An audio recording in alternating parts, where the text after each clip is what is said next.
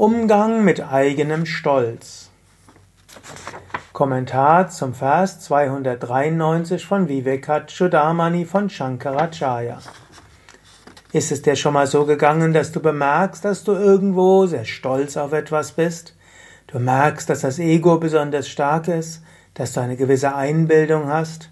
Vielleicht hast du gerade eine Yogastunde gegeben und Teilnehmer haben dich sehr gelobt. Vielleicht hat dein Chef dir eine besondere Anerkennung gegeben. Vielleicht warst du derjenige, der die meisten Kunden geworben hat. Irgendetwas. Oder du hast, dir ist gelungen, andere mit einem Vortrag zu begeistern. Ja, wie gehst du damit um? Hören wir, was Shankara schreibt in Vers 293. Die Welt ist ihrem ganzen Wesen nach eine Täuschung. Und auch das Ego ist unwirklich, weil es vergänglich ist. Wie kann dann das kleine vergängliche Ich auf den Gedanken kommen, es wisse alles?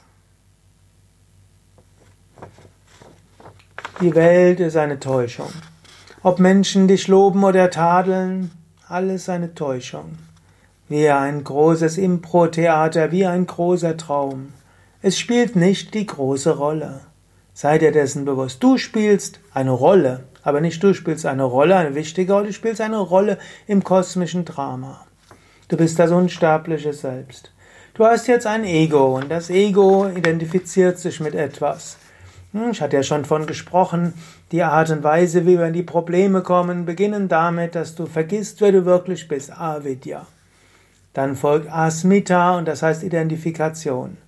Aus Asmita kommt Raga und Vesha, mögen und nicht mögen, und schließlich die Angst vorm Vergehen, Abhinivesha. Und das Ego selbst merkt irgendwo, dass es auf schwachen Beinen steht.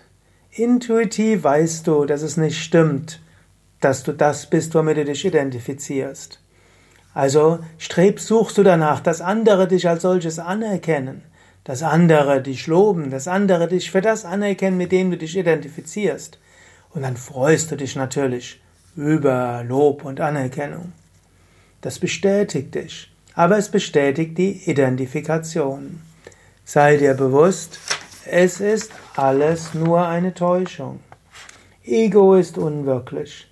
Das kleine vergängliche Ich weiß nicht alles, weiß nur Begrenztes. Und es wird immer jemand geben, der auf begrenzte Weise mehr weiß als du oder weniger weiß als du. Der besser ist oder und ein anderer, der schlechter ist als du. Die Vergleiche bringen nicht weiter. Das Ego versucht sich zu vergleichen. Das Ego versucht besser zu sein als andere oder mindestens ausreichend gut. Das Ego hat Angst davor, nicht gut zu sein. Aber du bist das unsterbliche Selbst. Du bist nicht das Ego. Du bist Satchit Ananda.